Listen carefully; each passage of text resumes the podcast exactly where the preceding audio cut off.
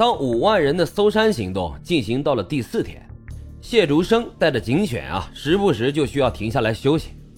同来的另外十三条警犬，在第一天的时候就全部累趴下了，十二条被人背下了山，一条因为脱水死亡。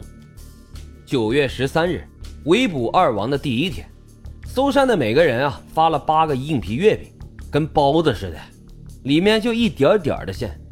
其他的进口警犬们啊，连闻都不闻，只有谢竹生带的这条吃了一块。四天里啊，不断的接到情况，这谢竹生带着警犬呢，和王宗伟的一只鞋来到了每一个可疑的地点。是警犬啊，第一个发现了二王。九月十八日凌晨，接到山民的报告，说自家厨房的饭和腌菜啊被人偷吃了，还找到了一只鞋。这警犬一闻鞋啊，一下子就放线了，两只眼睛发亮，尾巴绷直了，和身体成了水平线。搜捕队伍啊，开始在警犬的指引下进行搜寻。除了警犬这一项技术条件，那搜山就只剩下了人海战术。从山顶到山脚，一米一人排成了一条线，约两万五千名武警战士，夹杂七八百江西广昌的公安民警。队伍像梳子一样，在南坑山上就开始了寻找。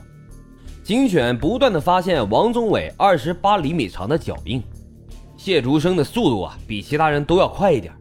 到一个岔路口时，这警犬忽然就奔跑了起来。这谢竹生的心里啊，没来由的一阵空虚，莫名的紧张。他刑侦考试啊是门门第一，向来都喜欢打冲锋。但是那天呢，前前后后看了一下，暂时就他一个人，所以呀，顿时觉得有些心凉。等过了七八分钟啊，这后面的人才赶到。王宗伟呢，其实就在警犬搜的那条道上。到了下午四点多，这谢竹生的前方啊，突然就响了一声枪响。这一刹那，整个现场是鸦雀无声。停顿了几秒钟后，这谢竹生大喊了一声：“是二王！”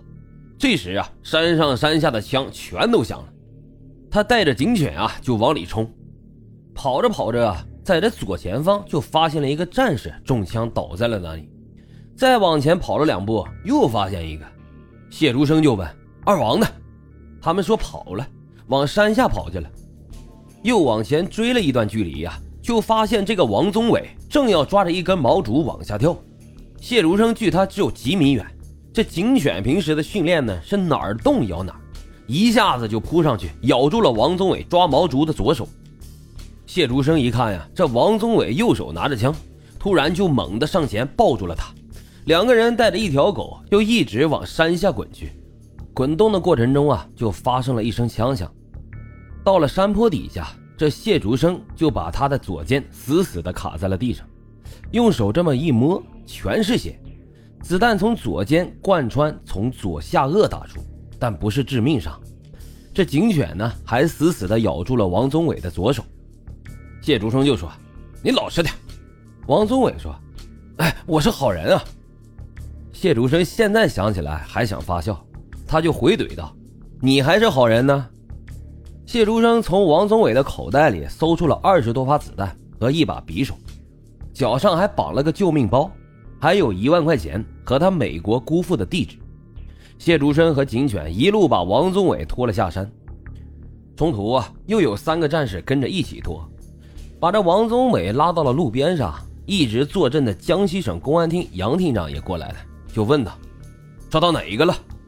谢竹生回答道：“个子很高啊，可能是王宗伟。”大家一翻他的嘴啊，两边全是假牙，确定是王宗伟。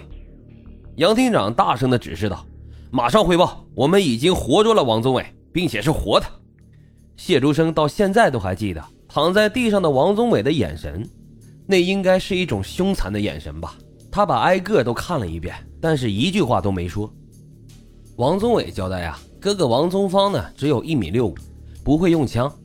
就在谢竹生抓王宗伟的地方，平行过去有八米远的位置，武警突然就发现了王宗芳的身影。顿时端着枪齐齐的就扫射了过去。十分钟以后，这王宗芳被几个武警就抬下了山。谢竹生说啊，从脖子以下到大腿根齐齐的扫了九个弹孔，是一梭子子弹打死的。当时啊，这些武警战士们都是二十来岁的孩子，由于情绪呢又比较激动，就开始打这个王宗伟。两个小时后啊，王宗伟也因伤毙命。这谢竹生此后的叙述啊，在二十四年后变得异常的珍贵，因为所有当时的报道都说二王是被当场击毙的。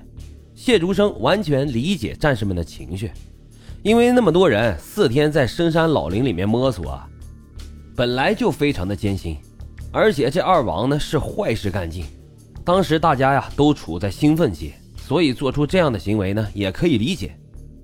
二王的案子是在二月十二日沈阳案发，三月份刘文就被公安部指派做了二王案的总指挥。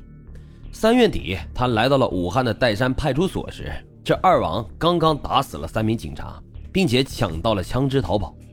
他到的时候啊，正有一帮群众围住了派出所，群众就说：“公安局干脆换牌子吧，改叫粮食局算了。”刘文当时的心里啊特别不是滋味。